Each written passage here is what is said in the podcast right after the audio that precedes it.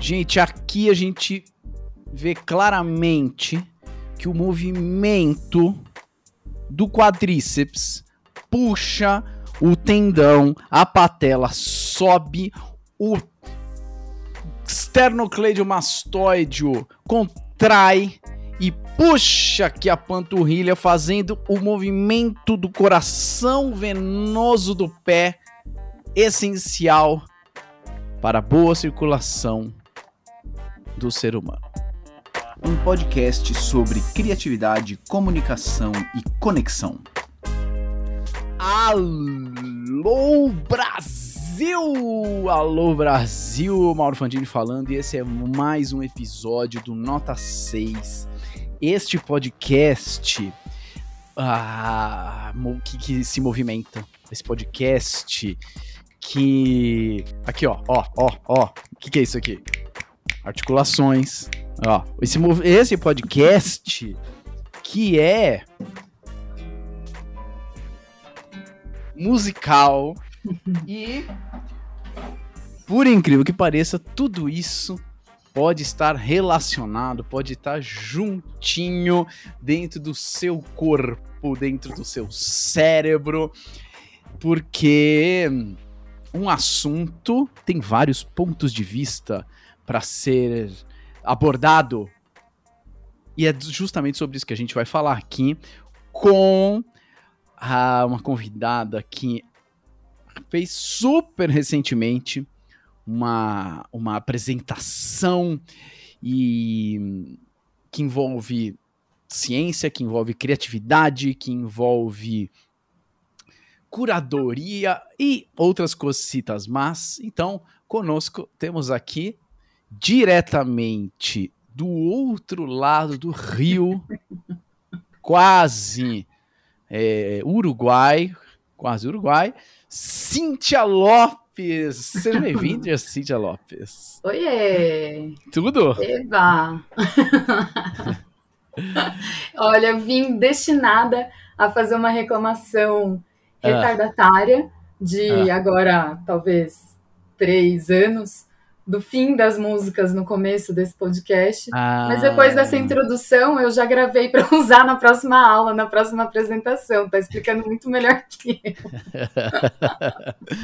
é, se você é da velha guarda, você lembra que antes tinha as músicas.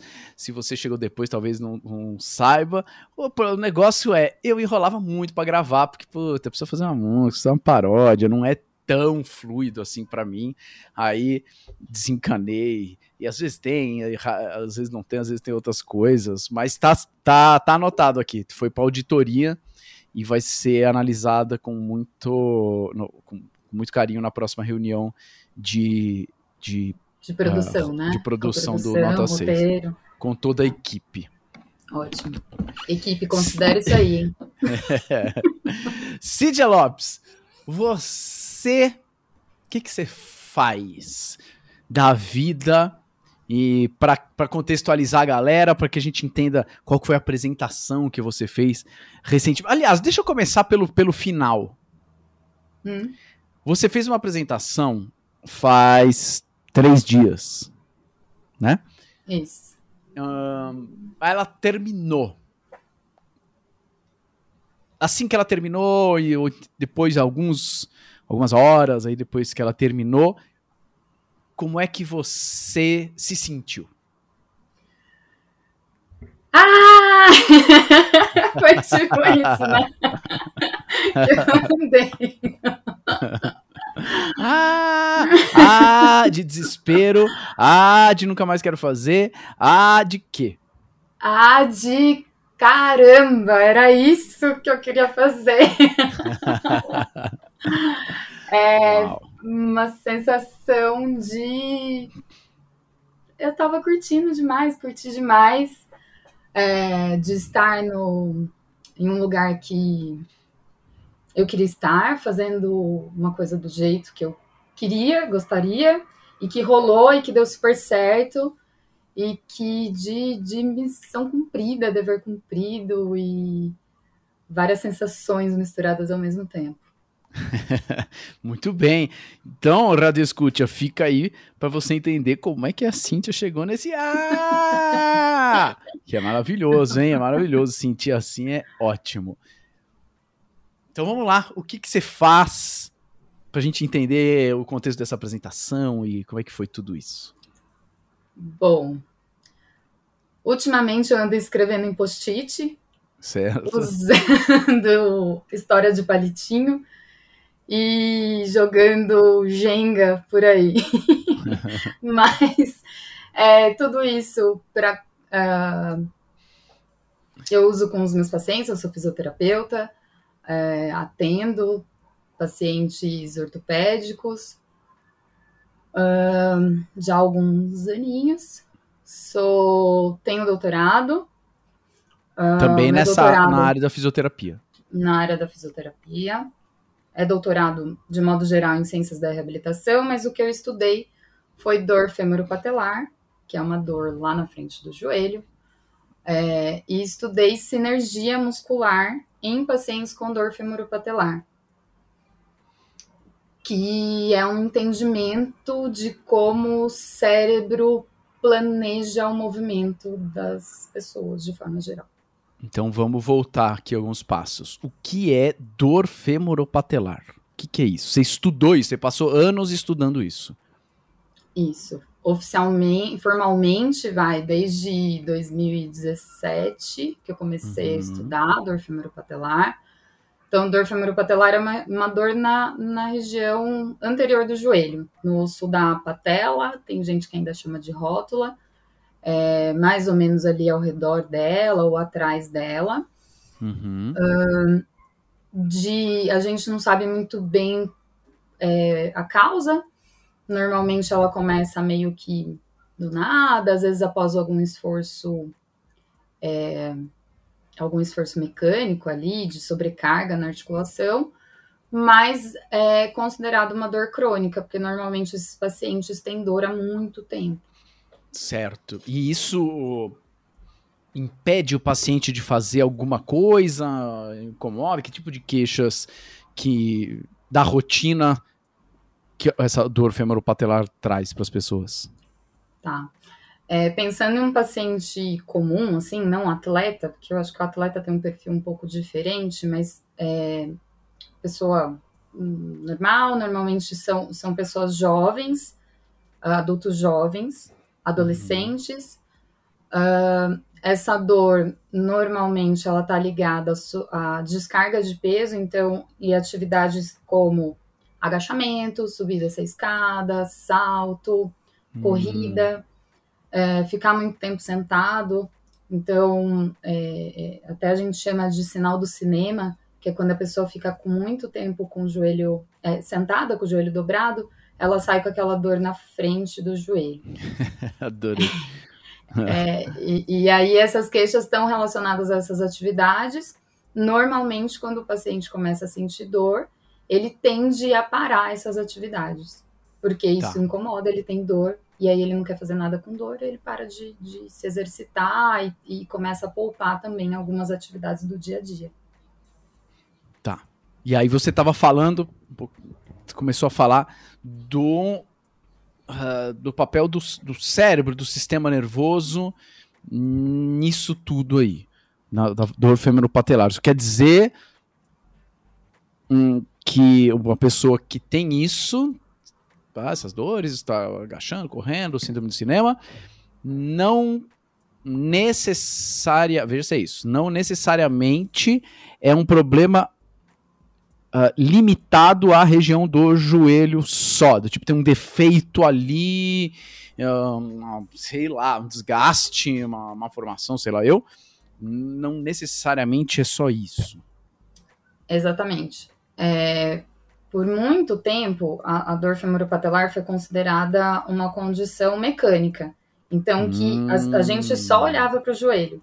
Era um, pro, tá. um, problema ou de estrutura, alguma estrutura nasceu errada, certo. ou algumas estruturas é, estão alinhadas de forma diferente. Isso sobrecarregaria a articulação e causaria dor. Uh, a gente ainda considera isso, mas não só isso, porque a gente entende que existem outros fatores, além de mecânicos, que influenciam na dor dos pacientes de forma geral. Uhum. E aí, quando a gente olhava para a dor femoropatelar, a gente olhava sempre com é, culpando a musculatura ao redor.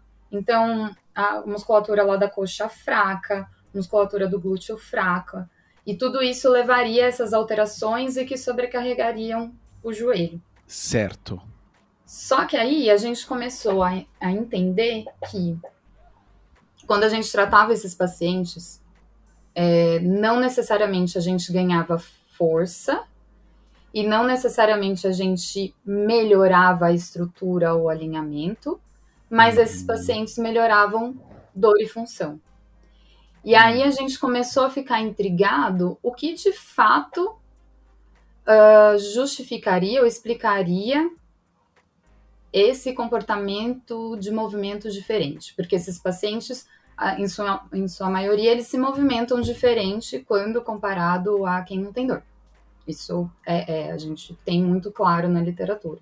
Tá. Só que com as ferramentas que a gente tinha, olhando só meio que para o joelho, quadril ali, a gente não estava conseguindo entender muito bem por quê, o, o que estava explicando esse movimento diferente.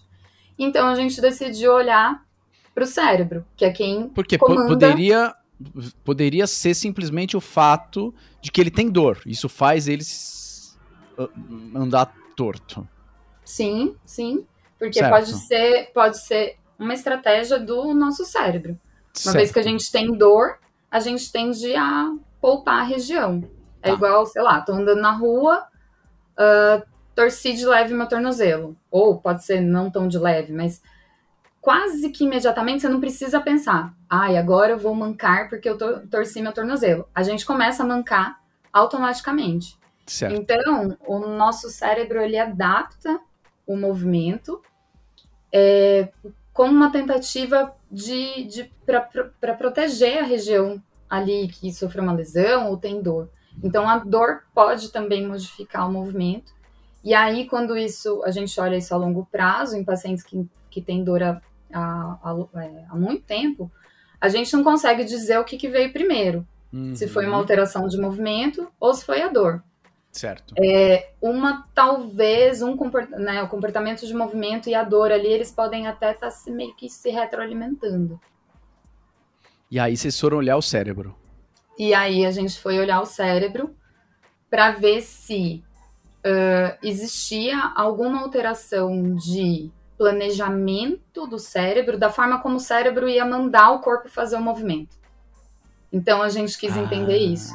Se o cérebro mandava informações diferentes para os músculos que justificariam a, a, esses pacientes se movimentarem diferente.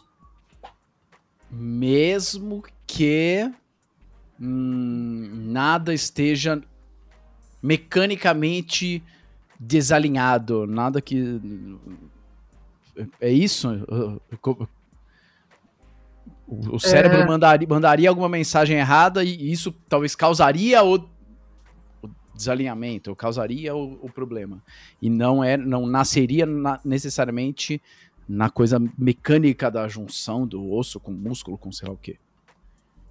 É, não, não necessariamente um. A gente não estava pensando em um desalinhamento estrutural, que é aquilo que que está uhum. fixo, pensando em osso, osso, tipo, a patela que está mais alta, coisas que a gente não consegue mexer muito, mas pensando no movimento, porque na a hora que a gente se movimenta, as articulações, elas podem fazer diversos movimentos, né? Para que uma tarefa, um, sei lá, um agachamento aconteça.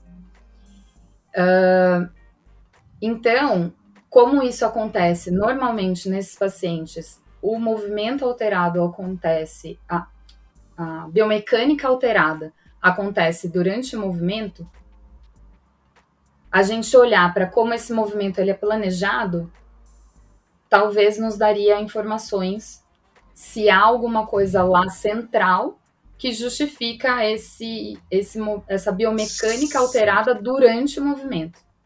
Tá. Uh, dentro desse tema, então, dor femoropatelar, olhar para o cérebro, olhar para essas informações que ele passa. E, esse jeito que vocês estavam fazendo, que você fez um doutorado, nessa linha de pesquisa, é algo uh, frequente, comum ou não? Tem pouca gente abordando deste jeito. O que eu tô querendo saber é, e aí, querendo extrapolar pro, pro, pro ouvinte que não tem nada a ver com fisioterapia. É, se você estava lidando com algo pouco tradicional, com algo pouco falado, com algo pouco aceito. Para dentro da área da, da dor femoropatelar, sim, é, hum. Os nossos o, os estudos que eu fiz no doutorado são os primeiros que olharam para o movimento dessa forma que a gente olhou. Então é algo que não é familiar para quem trabalha com ortopedia ou com esse tipo de atende pacientes com esse tipo de dor no joelho. Ah, legal, legal. Isso, ó, isso é muito legal, hein, para quem está ouvindo. Uh, trabalhar com algo não familiar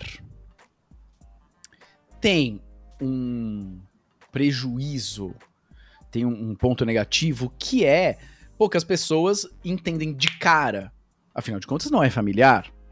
É, provavelmente tem mais objeções, porque a gente vai aceitar mais aquilo que nos é familiar, que todo mundo faz, que é o típico, que é o status quo. Então, isso vai acontecer quando você vai começar um projeto, quando você vai apresentar uma ideia nova, um setor novo na empresa, quando você vai apresentar sua pesquisa, um jeito novo de dar aula, enfim. Por outro lado, também tem um benefício que é quando você trabalha com algo não, familiar, você tem a oportunidade de mostrar, gente, olha que legal isso aqui que vocês não sabiam. Eu não estou falando mais do mesmo, né? E aí entra, claro, pesquisa, né? Pesquisa serve para isso. Então, você há três dias fez uma apresentação num congresso, num simpósio, num meeting, num chubbers de fisioterapia para falar justamente desse assunto. Foi, era um meeting uhum. de dor femoropatelar. É, era sábado e domingo, só falando sobre esse tipo de dor no joelho. É, então, com a maioria do, das pessoas, dos palestrantes, são pesquisadores e clínicos que trabalham com essa com esse tipo de dor, que são referências no, no são referência no país, no, no, Brasil, no mundo, em questão de publicação. E era um final de semana só falando disso. Certo. E aí, qual era o seu um, o que você queria que acontecesse e o que você queria que não acontecesse nessa sua apresentação? Você vai apresentar, tem um monte de colegas, tem pessoas que você conhece, pessoas que você mais ou menos conhece. Imagino que talvez um povo que você admire, um povo que é referência. O que, você tava querendo e não querendo? Tá, vou pegar o gancho do, das últimas coisas que você falou. É, esse foi o primeiro evento que eu participei como convidada palestrante. Ah. Então, antes, tipo, ano passado, enfim, durante o doutorado, mestrado, já tinha participado de outros eventos, mas, a, mas como na condição de aluna, né? Que você vai lá, submete seu resumo. O ano passado é, é, participei, acho que até enquanto eu estava uh, no script, que eu é, tive o trabalho premiado em um congresso e tal, mas eu estava na condição de aluna. Por mais que você fique nervosa, você, tá, você tem a, a, desculpinha ali, qualquer coisa seu orientador te salva. Por mais que eu não tivesse mais no, no doutorado, meu, meu orientador estava no bastidor. Certo, certo. Então, tô, tô segura ali, tô, tô caminhando num lugar que, que, que tá tudo bem. Uhum. Se, eu, se eu der um deslizezinho, ah, tudo bem, ela é aluna. Claro.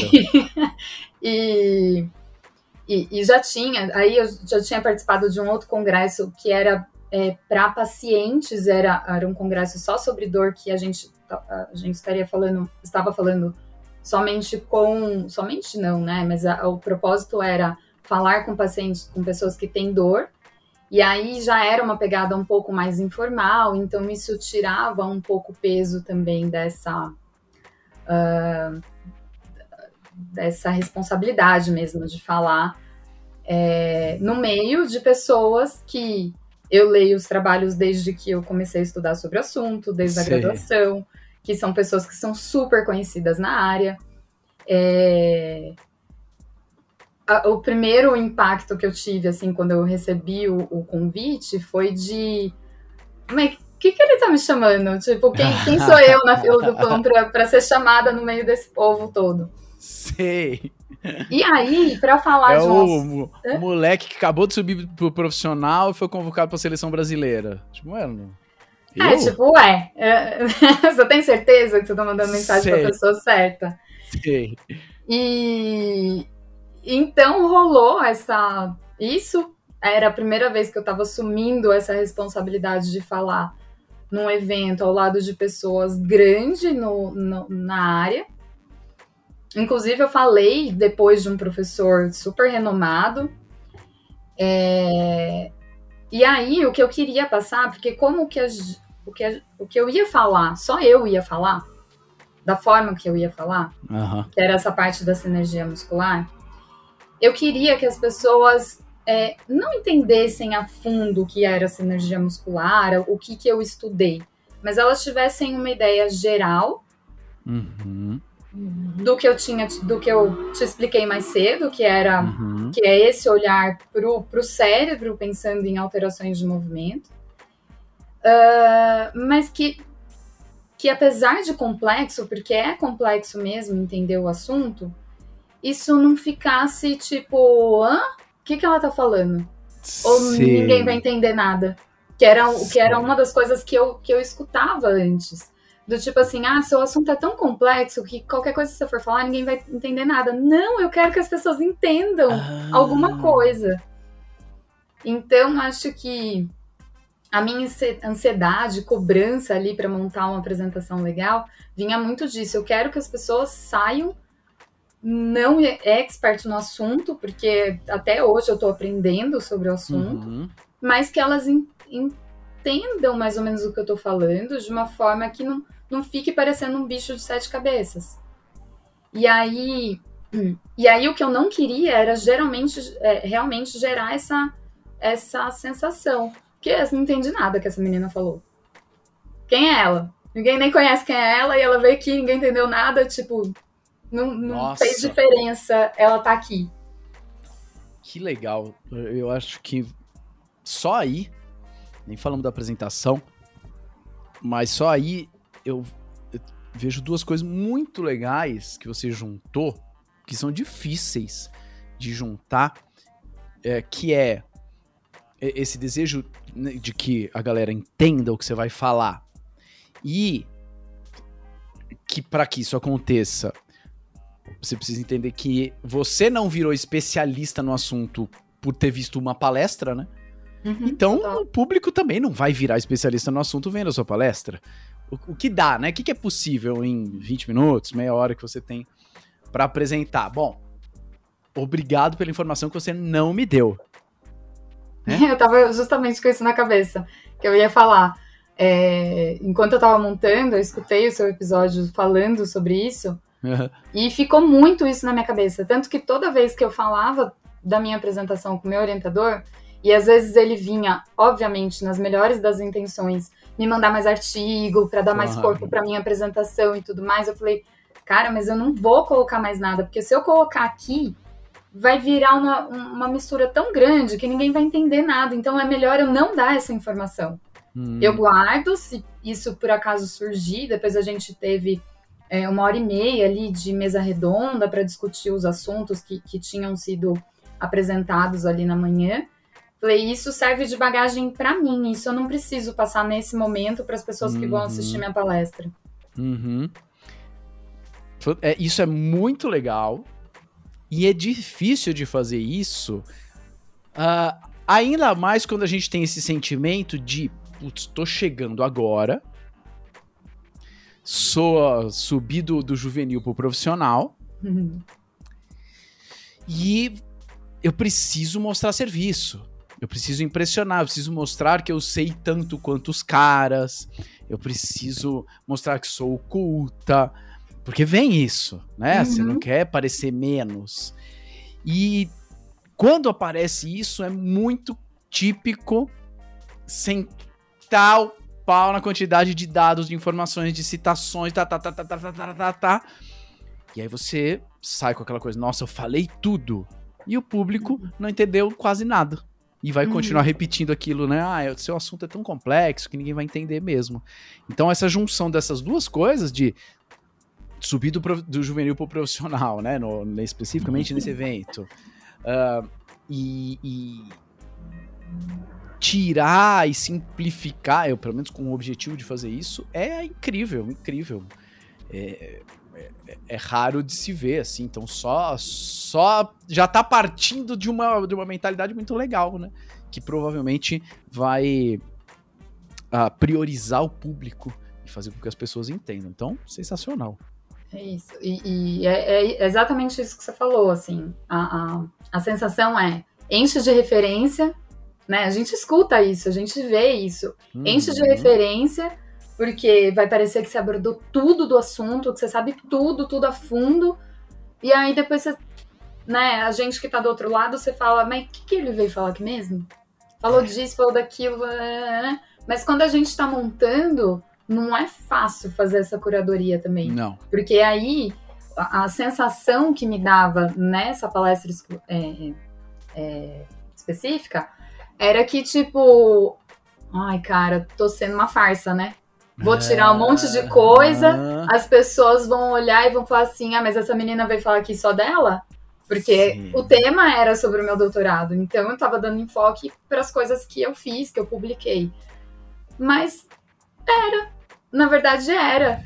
E aí, se eu fosse abrir demais, eu ia abrir outras vertentes dentro do, do assunto que ia ficar tão amplo que vai, ia sair com essa, a mesma sensação. Ah, tá bom, foi um monte de coisa, entendi nada que ela fez. E. Ah, tá bom. É, é, é, complexo demais. Ficou parecido com todas as outras. Porque, uhum. assim, óbvio, né? Não, não tô falando mal do, do, dos, dos, palestrantes e, e a gente vê isso nos eventos de forma geral, mas as palestras costumam ser muito parecidas, né? Uhum. É o print do artigo, é, de vários artigos no mesmo slide, um sobrepando o outro, e aquele monte de dado e gráfico e não sei o quê. E aí você sai perdido, né? E, e imagino que, principalmente nesse evento, é, tinha muito clínico assistindo. Então, talvez ter ali informações um pouco mais fáceis, do tipo, tudo bem, o que eu estava levando ali, ele não ia aplicar na clínica dele na, na segunda-feira. Mas ele ia sair, talvez, com uma uma mensagenzinha de alerta. Opa, vou olhar o movimento de forma diferente. E aí eu acho que era isso que eu queria deixar de, de mensagem. E, e, e acho, na minha visão, acho que eu consegui. muito legal, muito legal. Eu ouvi recentemente um podcast com a Nancy Duarte, que é uma uh, autora, trabalha com comunicação há muitos anos. E ela disse que se o público não sair da sala com a sua mensagem grudada na cabeça, sua apresentação falhou. Uhum. E a gente acha, às vezes, que a apresentação é, ir bem tem a ver com o slide tá bonito, tem a ver com uh, o pessoal bateu palma, tem a ver com o palco era chique, mas esse não é o parâmetro. O parâmetro é essas pessoas saíram de lá lembrando o que você falou, se elas aceitaram, se elas usam as suas palavras, se, se aquilo grudou nessas pessoas, né? Sensacional. Eu vou fazer o seguinte: a gente nem falou da apresentação. Não. a gente tá falando do pré-apresentação e como é importante, né? O pré-apresentação, uh, limpar, uh, focar na mensagem, entender o contexto, entender o padrão, né? Qual é o padrão que existe, qual é o padrão que eu não quero seguir. Vou fazer o seguinte, vou dividir essa conversa em dois episódios. Ai, mas eu tô muito chique. Tá muito chique. Porque aqui a gente falou de pré. Pré-apresentação. Vamos ver então, no próximo episódio, Você tem, a gente consegue marcar uma próxima data para marcar para fazer um próximo episódio? Eu preciso olhar com a minha assessoria, Mauro. Tá, a gente Mas eu acho que a gente consegue, sim. Tá bom. A gente Tá tenta marcar até semana que vem para sair um em seguida do outro. Se a gente conseguir, a gente uh, entende o que, que a Cintia fez exatamente para que ela tenha saído da apresentação. Ah! que é um A bom, não é um A ruim. Certo? Não é de desespero. Não é de desespero. Não é de desespero. Por enquanto, Cíntia Lopes. Hum. É, como é que as pessoas te encontram? Quem quer saber sobre fisioterapia, dor femoris patellaris e, e, e coisas assim, te encontra onde? Como? Acho que no Instagram, arroba Cintia Lopes F, eu acho. Mas é isso mesmo, Cintia Lopes F. E é lá. Às vezes eu tô contando histórias de palitinhos, post-it, falando de fisioterapia, ou reclamando do, do café que eu não tomei, da corrida que, que tá- foi difícil, enfim. Tem um Muito pouco bem. de tudo lá. Então vai lá no Cintia, arroba Cintia Lopes F para saber mais sobre esse assunto e volte aqui na segunda-feira que vem pra gente entender o que, que a Cintia fez na apresentação. Ah, mas, mas eu queria saber agora. É, mas agora não vai ter, vai ter segunda-feira que vem. Só que o que vem antes, a gente nem falou, né? Ela falou rapidamente, a Cintia faz parte do script. É, o, o script é um curso que fala muito do antes, o que, que eu faço antes, como é que eu faço, preparo pra chegar lá na hora e o negócio ser legal, né? Legal pra mim, legal pra plateia, legal pra todo mundo. Então o antes é tão importante quanto a hora, então é mais importante do que a hora que você vai apresentar, porque ela só reflete o que, que você preparou antes. Então, senhoras e senhores, aguardo vocês na próxima segunda-feira. Se a gente conseguir marcar até a próxima segunda-feira, ou então né, em alguma outra data, não sei quando vai ser. espero, espero que vocês tenham sorte com isso. Vamos, vamos torcer para isso. E nos vemos na próxima segunda-feira. Certo? Até lá. Até lá. Esse foi mais um episódio do Nota 6. Até o próximo. Tchau.